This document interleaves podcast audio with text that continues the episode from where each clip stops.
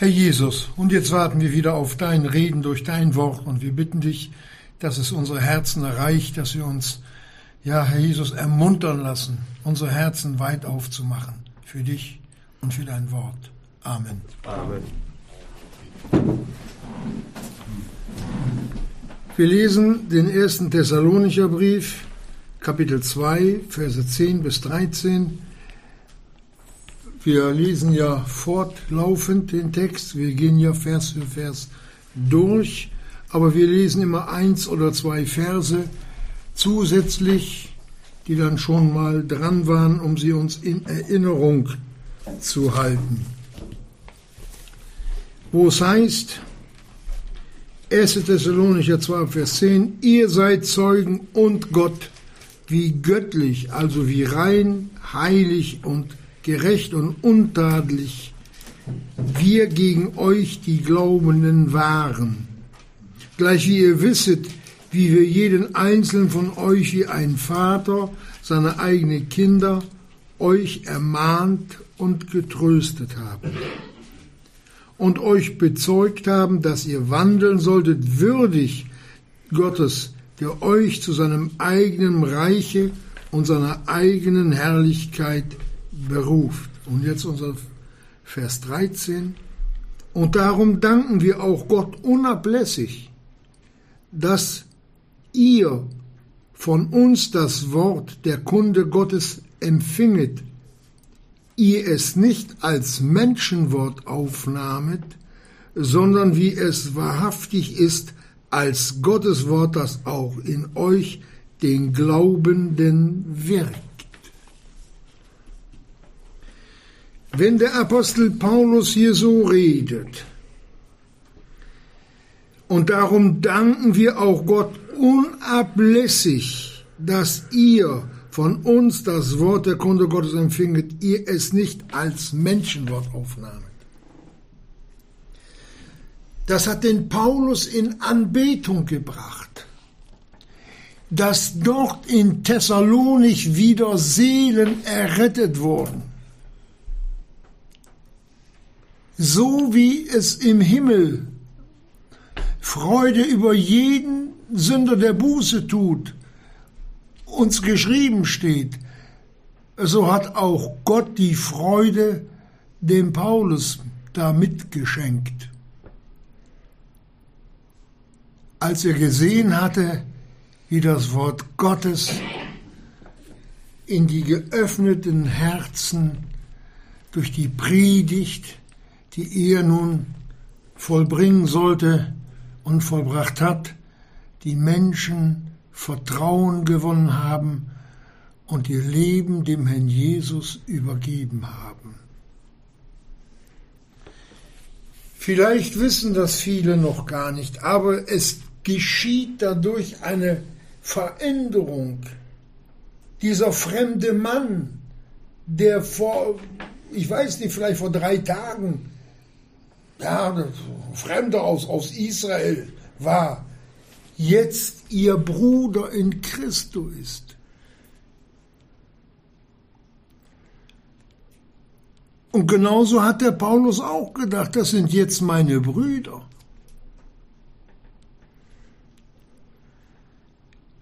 Und zu denen hat man ein ganz anderes Verhältnis innerlich als zu einem Weltmenschen.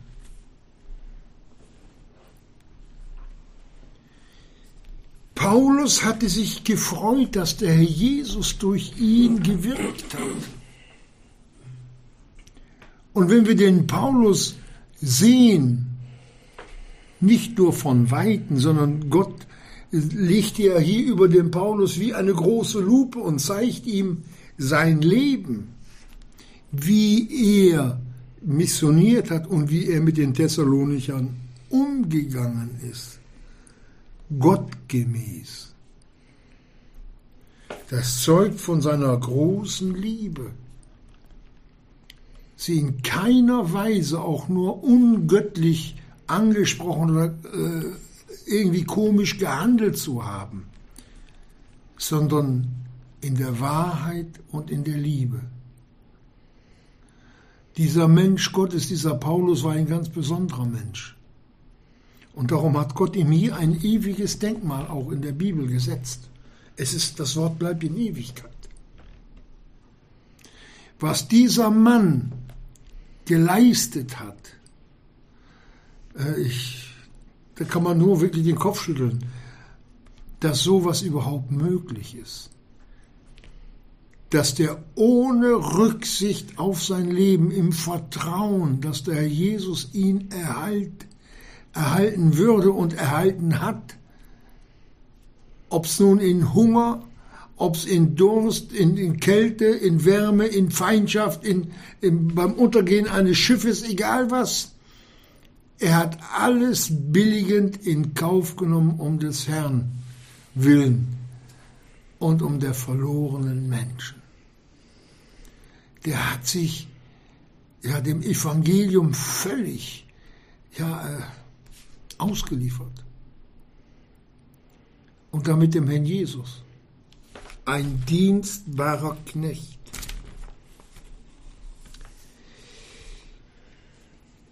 Sondern wie es wahrhaftig ist, ihr Thessalonicher, das, was ich euch gesagt habe als Gottes Wort, habt ihr angenommen, dass auch in euch den Glaubenden wirkt. Nicht steht nicht geschrieben, gewirkt hat. Da könnte man ja sagen, na ja, gut, das war mal eine Zeit und dann, nein, nein, die waren dabei. Das Wirken des Wortes Gottes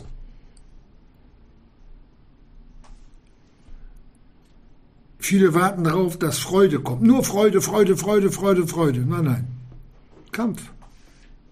Reinigung, Heiligung, Frieden. Nicht Friede mit Gott, den haben wir bei der Bekehrung, sondern Friede Gottes im Wandel. Diese Stille sein. Die Veränderung in das Bild Christi lese nochmal, sondern wie es wahrhaftig ist, als Gottes Wort, so hatten sie es aufgenommen, dass auch in euch den Glaubenden wirkt. Wie lange? Solange wir leben.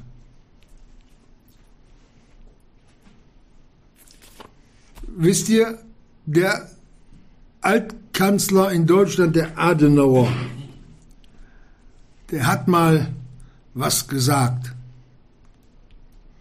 Und nach einer gewissen Zeit hat er gesagt, äh, genau das, ich sag's mal jetzt mit meinen Worten, was ich euch damals erklärt habe, war falsch. Da wollten die über den herfallen in der Sitzung da im Bundestag. Und dann hat er sich nochmal zu Wort gemeldet und hat gesagt, ich kann auch nichts dafür, wenn ich klüger werde. Jetzt weiß ich es besser, jetzt erzähle ich es euch nochmal. Und das als Weltmensch. Wie viel mehr sollte das ja unsere Herzen bewegen, dass wir das auch sagen können. Herr Jesus, du hast mich noch weiser, du hast mich noch klüger gemacht in Erkenntnis deiner Person selbst. Jetzt weiß ich wieder ein bisschen mehr und noch ein bisschen und noch ein bisschen. Das ist das, was der Paulus sagt. In den Glaubenden wirkt Gegenwart heute. Jetzt. Stellen wir uns einmal vor, wir kommen, würden die Zeit zurückdrehen in die Zeit, in der der Apostel Paulus zu den Thessalonichern kommt.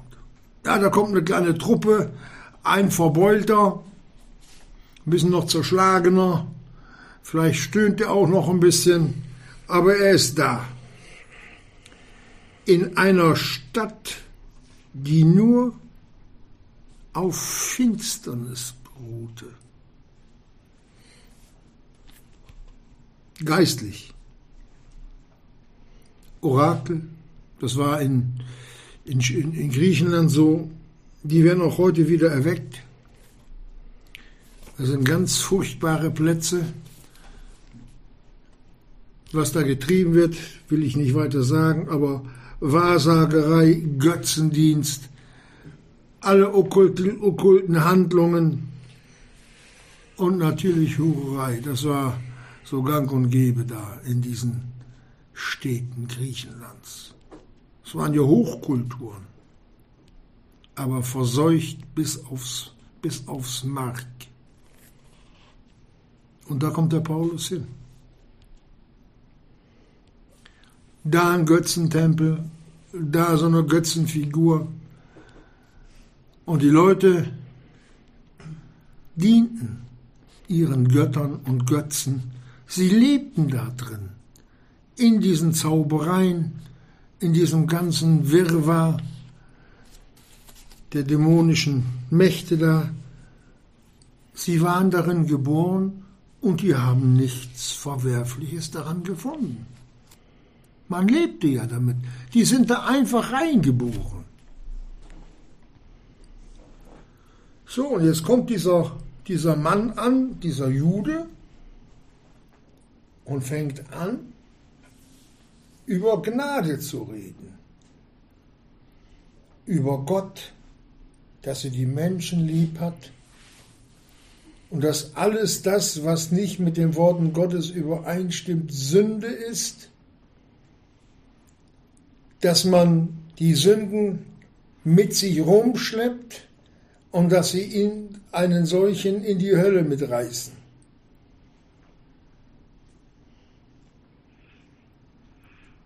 Da war mal ein offenes Ohr und da und da. Und da wurde langsam geredet. Und irgendwann hat dann der Erste den Schritt gewagt. Und tatsächlich, Jesus war da, Freude war da. Erleichterung. Und nochmals Erleichterung. So, und dann ging das weiter. Und plötzlich waren es nicht drei, da waren es fünf, da waren es zehn, da waren es zwanzig, da waren es fünfzig. Und alle hatten das gleiche erlebt. Jesus macht frei geistlich durchzuatmen. Lasten waren von ihnen gefallen. Lossagungen von den ganzen finsteren, okkulten Sachen. Was meint er, was der Paulus da gearbeitet hat? wie der Herr Jesus dabei war, durch den Apostel Paulus dieses Bollwerk des Teufels zu zerschlagen. Hier ist das Wort wirklich wahr geworden, dass der Herr Jesus gekommen ist, um die Werke des Teufels zu zerstören. Werke, die er in den Menschen aufgebaut hatte. Aber die Gnade war größer. Und wenn wir dann in Römer, im Römerbrief lesen, wo die Sünde überströmend ist, die Gnade noch überschwänglicher geworden.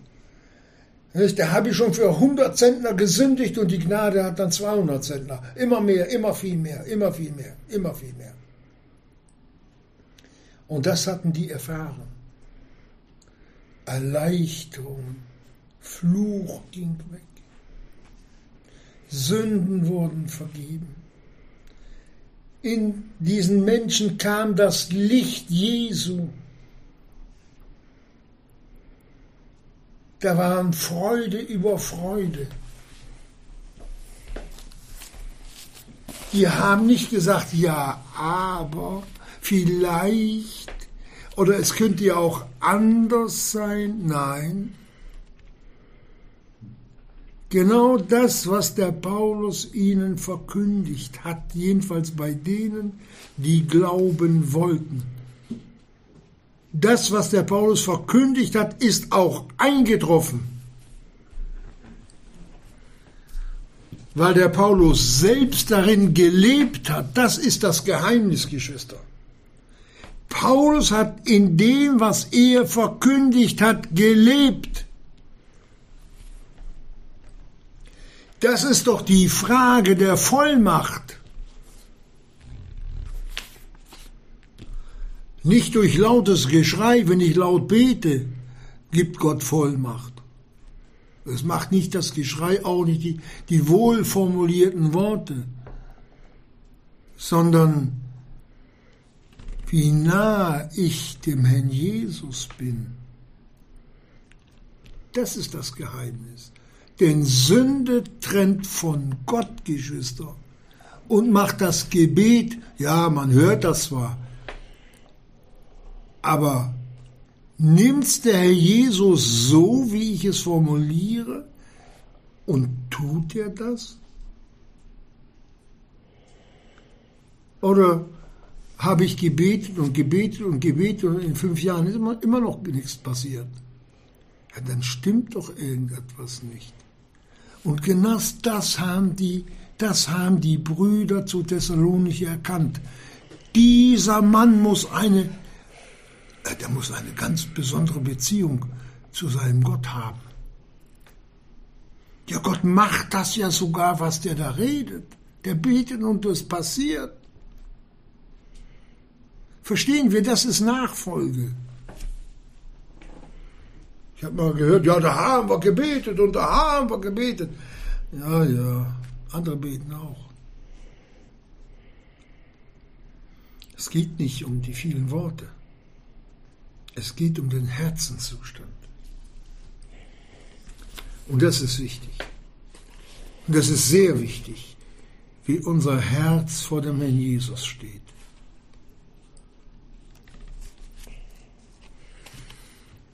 Selbst die größten Vernunftschlüsse, wie wir sie auch im äh, Epheserbrief lesen, dass, dass vorgefertigte Meinungen wie, wie Betonbunker in uns drinne stecken, fest verfestigt sind, die werden durch das Wort Jesu, durch Glauben, wenn die wie, wie die, die brechen zusammen, als ob man die mit, mit, mit, mit einem Kilo Dynamit da in die auseinanderjagt.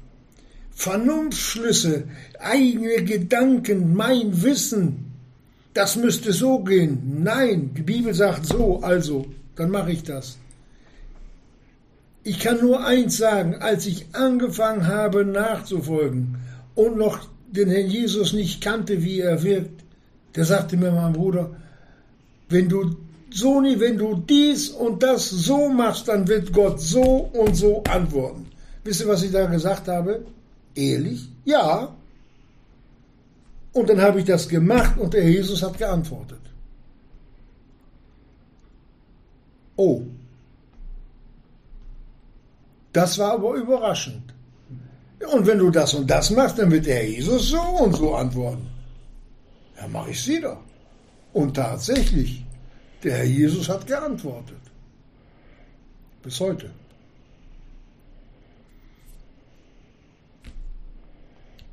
Kann jeder haben. Jeder. Jeder von uns. Der Herr Jesus hat ein Bedürfnis, sich den Seinen, den Geliebten zu offenbaren. Wenn wir dem Heiligen Geist Raum geben, dass er von dem, was er vom Herrn Jesus empfangen hat, was er am Kreuz für uns erlitten hat, wie er die Gemeinde aufgebaut hat, wenn wir ihn nur lassen. Wenn wir das Störende Sünden in die Vergebung bringen. Das ist das ganze Geheimnis, Geschwister. Und ich kann es mir nicht erklären, das ist nicht vom Heiligen Geist, wenn Leute meinen, ich muss meine Sünden behalten. Das kann niemals vom Heiligen Geist sein. Da steckt, da steckt ein anderer Geist hinter. Jedenfalls kein guter.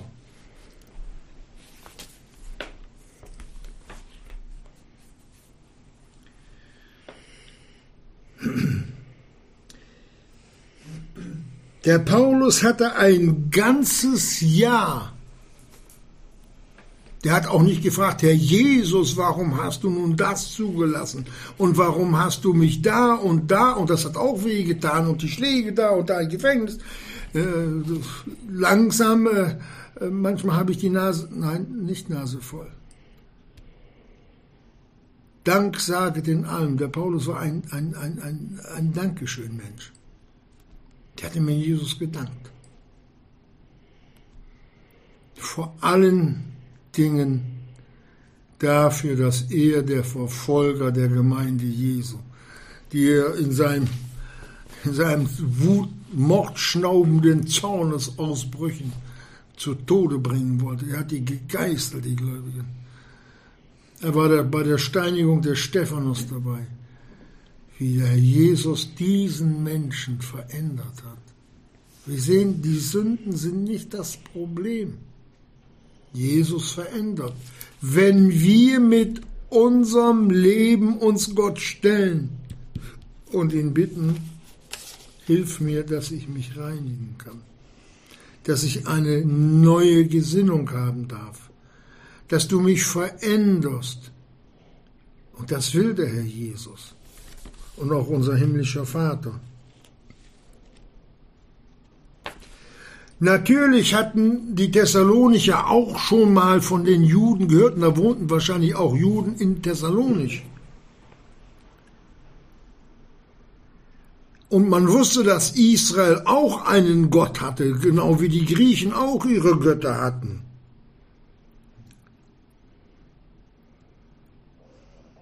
Und jetzt war der Paulus da mit der frohen Botschaft. Hier vollzieht sich das Wort, das der Herr Jesus selbst in Johannes 16 zu seinen Jüngern geredet hat, im Vers 7. Da sagt er, es ist nützlich, dass ich weggehe, denn wenn ich nicht weggehe, wird der Sachwalter, das ist der Heilige Geist, nicht zu euch kommen. Wenn ich aber hingehe, werde ich ihn zu euch senden. Der Paulus hat nicht durch sich selbst, sondern durch den Heiligen Geist, und der Heilige Geist wohnt nur im Wort Gottes. Der kommt nicht außerhalb des Wortes Gottes. Und da sagt er weiter in Johannes 16,8, und wenn er gekommen ist, wird er die Welt überführen von Sünde und von Gerechtigkeit und von Gericht. Aber das hat Paulus ihnen verkündigt und der Heilige Geist hat es in die Herzen versenkt.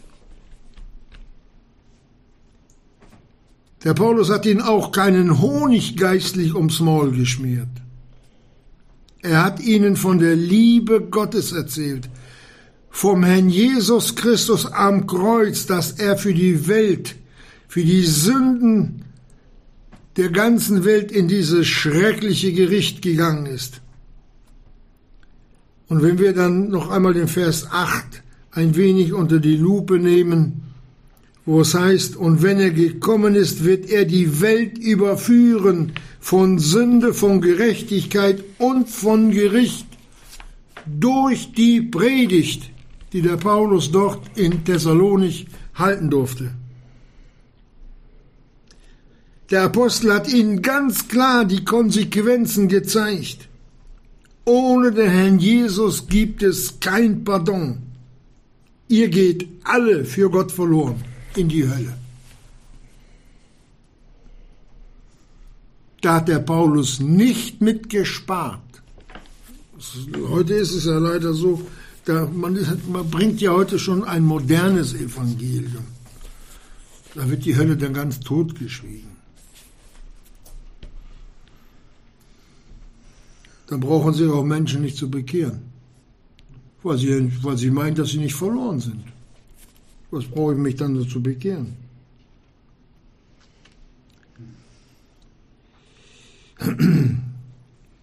Aber noch mehr, noch mehr hat der Paulus ihnen verkündigt, nämlich wie der Heilige Geist arbeitet, wie er überführt von Sünde, weil sie nicht an mich glauben. Vers 9.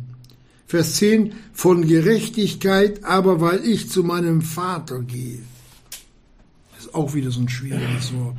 Von Gerechtigkeit, weil ich zu meinem Vater gehe. Jesus ist auferstanden, weil er gerecht war, weil nicht eine Sünde an ihm war, sonst hätte der Tod ihn behalten. Dann wäre wär unser ja, ewiges Leben dort unten im Totenreich geendet.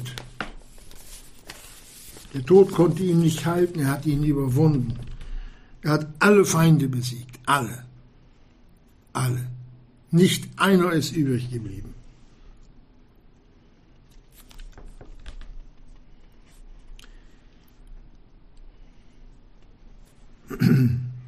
Und dann noch ein kleiner Vers, ein kleiner Anhang, der eigentlich allen Charismatiker den Wind aus den Segeln nimmt. Da sagte Jesus, weil ich zu meinem Vater gehe und ihr mich nicht mehr seht. Und der Petrus bestätigt es, obwohl ihr ihn nicht seht, liebet. Wenn es heute Gläubige gibt, die da meinen, Christus gesehen zu haben oder zu sehen, das ist niemals der Sohn Gottes. Das ist ein Geist von der anderen Seite. Und das Furchtbare, das ganz Furchtbare, die reden diesen bösen Geistern mit Herr Jesus an. So weit ist die Gemeinde Jesu schon herabgesunken, dass sie diesen, ja, diesen Trend völlig mitmacht und dem Teufel auf den Leim gegangen ist.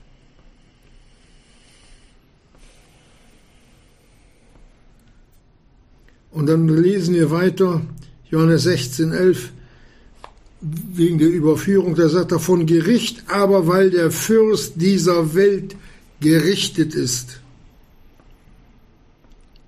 Paulus hat den Thessalonicher wie auch all den anderen diesen herrlichen Sieg Jesu, wie er dort stand und geheroldet hat im Totenreich und wie er alle Feinde besiegt hat, alle. Das hat er denen verkündigt. Wisst ihr, was er denen gesagt hat? Ohne große Worte. Ihr braucht keine Angst zu haben vor den Teufeln. Jesus ist Sieger. Das ist das. Wenn man dann sieht, wie viel Gläubige Angst haben, ach du liebe Zeit. Da fuhrwerken doch Hausfrauen mit einem Besen nachts unterm Bett, ob sich da vielleicht jemand unterm Bett versteckt. Ja. Die gucken nicht mal aus dem Fenster, wenn es dunkel ist. Die Gemeinde Jesu, nicht alle, aber viele, leiden unter Angstzuständen. Teufel hat seine helle Freude daran. Wirklich. Ich will auch gleich sagen, wo die Angst herkommt ist immer mit Sünden verbunden. Als Adam gesündigt hatte, hat er sich vor Gott versteckt. Ja. Angst. Die Bibel sagt im ersten Johannesbrief, Furcht, also Angst, ist nicht in der Liebe. Die steht zwischen dem Herrn Jesus und dir. Aber die vollkommene Liebe zum Herrn Jesus treibt die Furcht aus. Liebe hat austreibende Wirkung, Geschwister. Und das haben die in Thessalonich erlebt. Die wurden doch auch nur durch Angst vor Göttern und Götzen gequält. Hier ist das Wort wahr geworden. Jesus verändert, Jesus macht frei. Das steht nicht umsonst in der Bibel. Aber wer glaubt das heute noch? Paulus konnte ihnen von der Liebe Gottes zu den verlorenen Menschen, den Herrn Jesus so lieb machen, dass sie Ja gesagt haben zum ewigen Leben. Diesen Schritt, diesen Schritt rüber zum Herrn Jesus. Es ist Kampf, Geschwister. Wie viele sind vor der Bekehrung, wo man weiß, ja, eigentlich müsste ich mich jetzt bekehren, aber da ist noch, wenn das mal alles nicht stimmt, das Zweifel hochkommt. Ne? Paulus muss mit solch einer Vollmacht die Herzen erreicht haben dass, dass die gesagt haben, das mache ich. Da, hinter dem steht Gott. Die haben ja auch die Zeichen und die Wunder gesehen. Gott hat ja den Paulus bestätigt. Da war ein Mensch, der die unmöglichsten Krankheiten geheilt hat. Stellt euch das mal vor. Und wie der den Namen Jesus bekannt gemacht hat in Thessalonich. Da hat bald die ganze Stadt von gesprochen. Von diesem Jesus. Die einen mit Liebe und die anderen mit Abstoßen. Und die Juden waren schon wieder in Gange da, haben da schon wieder äh, äh Sachen angestellt, um den Paulus ja zu verjagen.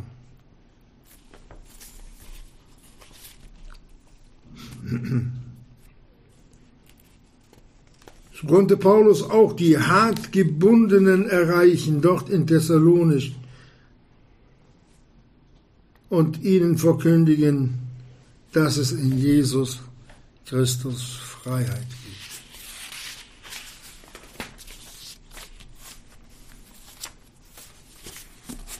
Wenn der Sohn Gottes frei macht, dann macht er Recht frei. Paulus hat Hoffnung verkündigt, die wirklich begehrenswert war. Und den Herrn Jesus immer im zentralen Mittelpunkt gehalten. Ach, Geschwister, wenn man, wenn man dann hört, wie manche reden, wenn sie mal was gemacht haben, ja, dann hab ich und dann hab ich und dann hab ich. Ja gut, aber wer ist denn der Geber aller guten Gaben? Wer, wessen Werk tun wir dann? Wer ist denn der dahinter steht?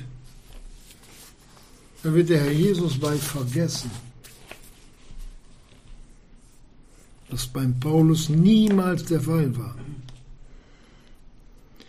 Paulus hat in seinem Tun und Handeln immer den Herrn Jesus bezeugt, dass er auch nur ein Werkzeug in der Hand dieses großen Sohnes Gottes ist und bleibt. Und das, obwohl er Zeichen und Wunder vollbringen konnte. Und das in aller Demut und Niedrigkeit. So dass die Thessalonicher Mut fassten Wenn ein Mensch solche Dinge vollbringen kann, wie groß muss dann dieser Gott sein, wenn der den so befähigt hat?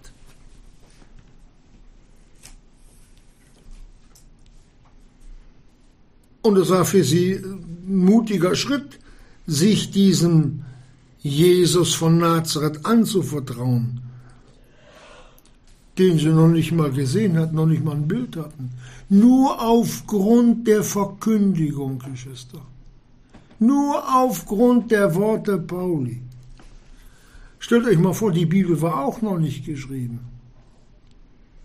Paulus war auch gleichzeitig Prophet. Gott hatte ihm mit Wort Gottes unterstützt.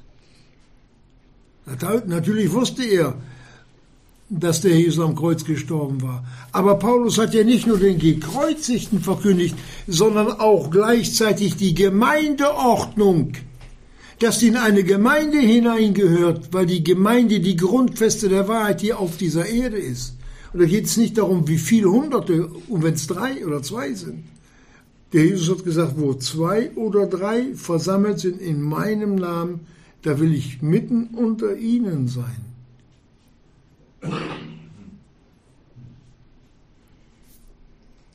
Das ist auch das, was der Herr Jesus ihnen gezeigt hat in Matthäus 28, 19 den Jüngern.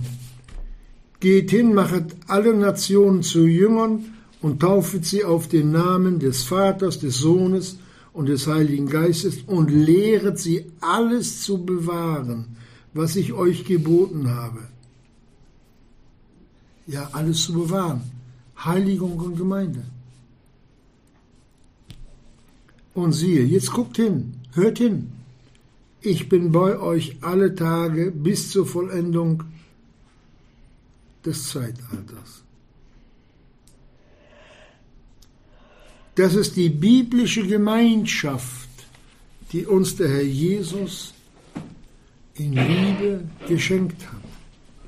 Und das geschieht nur in einer Gemeinde. Glaubenssektierer, die meinen, ich brauche keine Gemeinde, da fehlt was. Das ist wie ein Stuhl ohne, ohne Bein. Das ist, das ist nichts. Entweder ehren wir uns an dieser Stelle oder Gott weiß dann nicht, was, was er uns da mitgeteilt hat. Ja, wer hat nun recht? Ich denke, Gott immer, immer, Gott hat immer recht. Aber wenn wir meinen, dass wir Gott das Recht aus seiner Hand nehmen können, dann beschneiden wir uns selbst. Das wird uns immer selber zum Schaden. Immer. Und der Paulus hatte noch was gesagt. Liebe Brüder und Schwestern im Herrn, jetzt beginnt der Kampf. Denn er wusste, der Feind ist jetzt erstmal geschlagen, aber er sammelt sich und er kommt zurück. Und das haben sie ihn abgenommen. Und dann kam der Kampf. Und fragt nicht wie. Und die Thessalonicher sind nicht gefallen. Sie hatten das Wort Jesu, haben sich daran festgehalten und hatten Sieg. Punkt. Mehr brauchen wir nicht.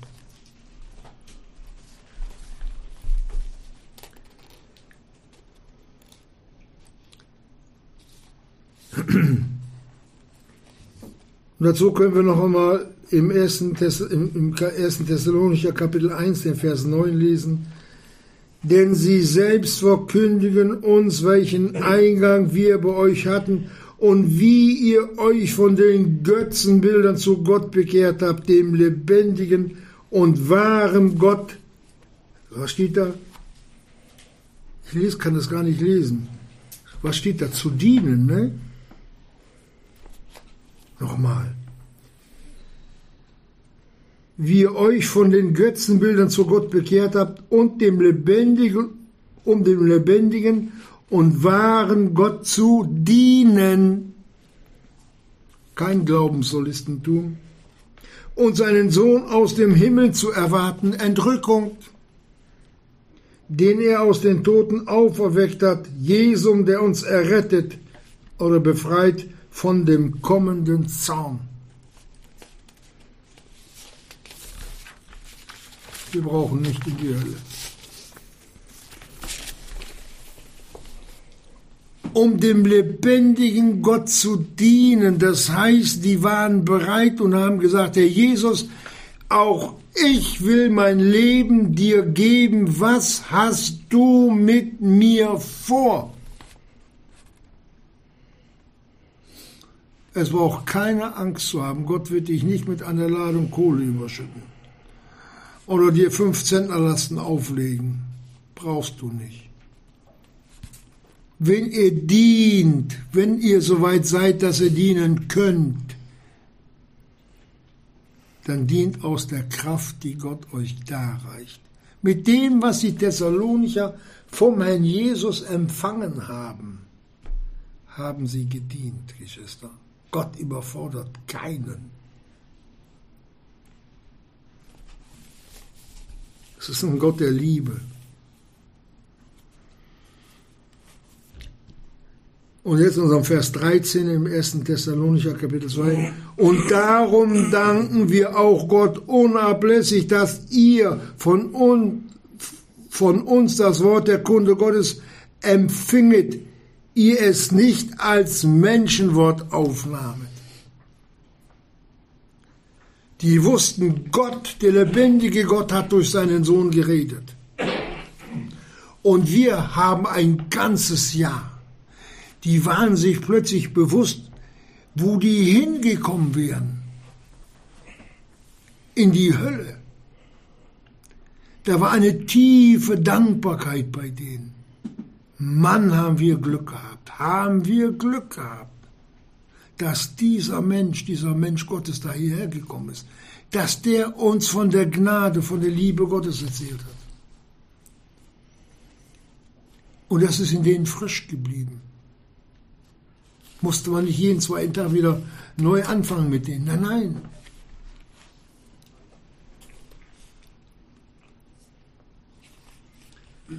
Das Einzige, was man tun soll,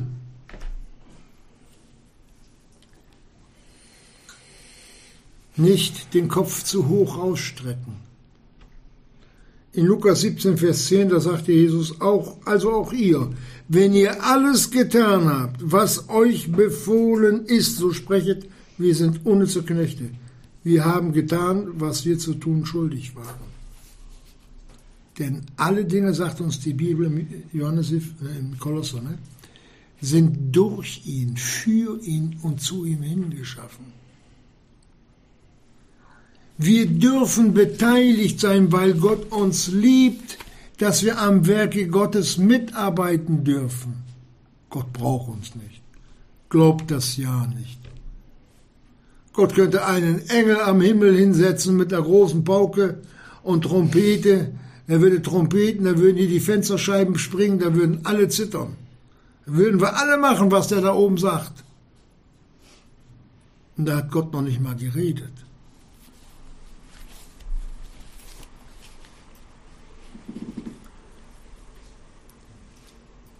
Der Paulus, an dem ist wirklich die Demut wirksam geworden,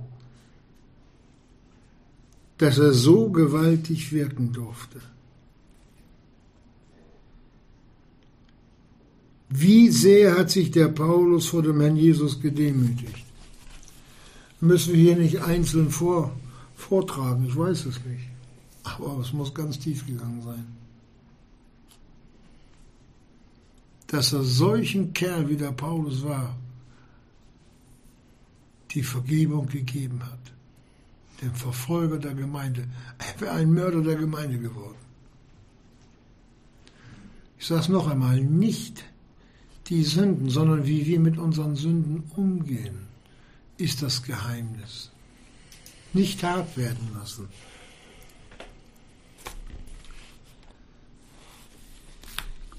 Er war vollmächtig geworden, das Wort Jesu zu verkündigen.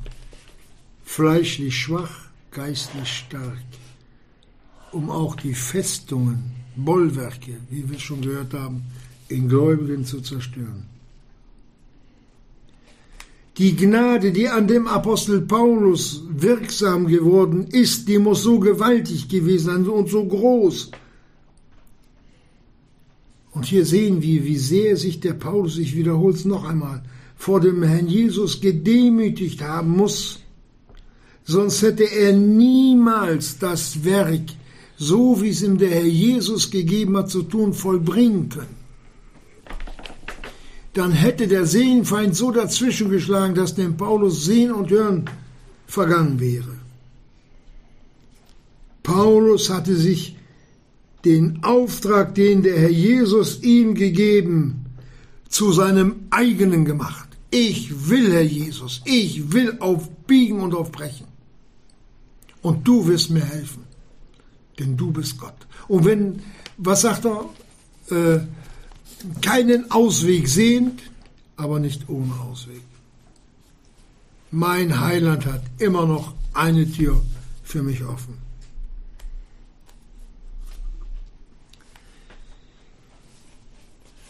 Vers 13, dass ihr das Wort nicht als Menschenwort aufnahmet, sondern wie es wahrhaftig ist, als Gottes Wort, das auch in euch den Glaubenden wirkt.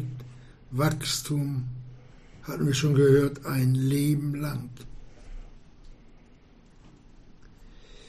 Die Veränderung des alten Menschen bis hin, dass Christus in einem solchen Gestalt gewinnt.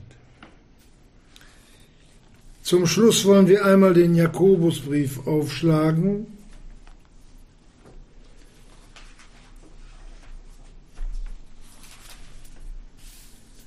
Zuvor wollen wir aber noch aus Apostelgeschichte 9, Vers Apostelgeschichte 9, Vers 4, hören, wie Gott, wie Gott den Paulus stoppt, dass er ihn erblinden lässt, weil er dieses große Licht gesehen hat.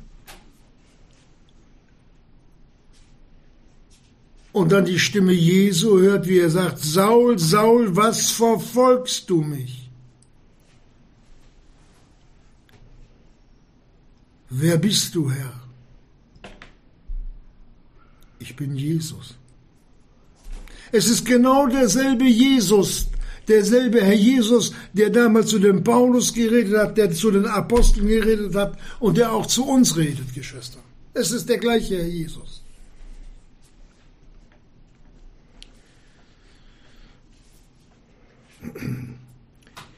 In Jakobus 4, Vers 5 lesen wir, oder meint ihr, dass die Schrift vergeblich rede? Begehrt, begehrt der Geist, der in uns wohnt, mit Neid? Er gibt aber größere Gnade. Deshalb sagt er, Gott widersteht den Hochmütigen. Kinder Gottes, die ohne Gnade sind, die sind hochmütig, auch wenn sie es nicht merken. Die stellen sich mit Gott auf eine Stufe und die beten so, dass Gott Amen sagen soll, was Gott aber nicht macht. Gott redet und wir sollen Amen sagen. Gott widersteht den Hochmütigen, den Demütigen, aber gibt er Gnade. Unterwerfet euch nun Gott, widersteht dem Teufel und er wird von euch fliehen. Naht euch Gott und er wird sich euch nahen. Naht euch Gott durch Heiligung und er wird sich euch nahen. Das ist das ganze Geheimnis, Geschwister. Säubert die Hände, ihr Sünder, eure Handlungen und reinigt die Herzen, ihr Wankelmütigen. Ach, heute gehe ich zur Gemeinde, morgen, ach nee, ach, ich habe was anderes vor. Heute ist eine Party, gehe ich dahin. Reinigt die Herzen, ihr Wankelmütigen, seid niedergebeugt und traurig und weinet, euer Lachen verwandle sich in Traurigkeit und eure Freude weltliche Freude in Niedergeschlagenheit. Vers 10, demütigt euch vor dem Herrn und er wird euch erhöhen. Das ist das ganze Geheimnis. Demut ist der Schlüssel, um an das Herz Jesu zu kommen. Das hat uns der Paulus hier vorgelegt. Deswegen steht dem Demütigen schenkt er Gnade. Es liegt nicht an dem Herrn Jesus. Es liegt an uns, Geschwister. Ach, dass wir doch den Mut hätten und einmal sagen würden, Herr Jesus, zeig mir doch, wie du mich siehst. Dass ein heiliges Erschrecken durch uns geht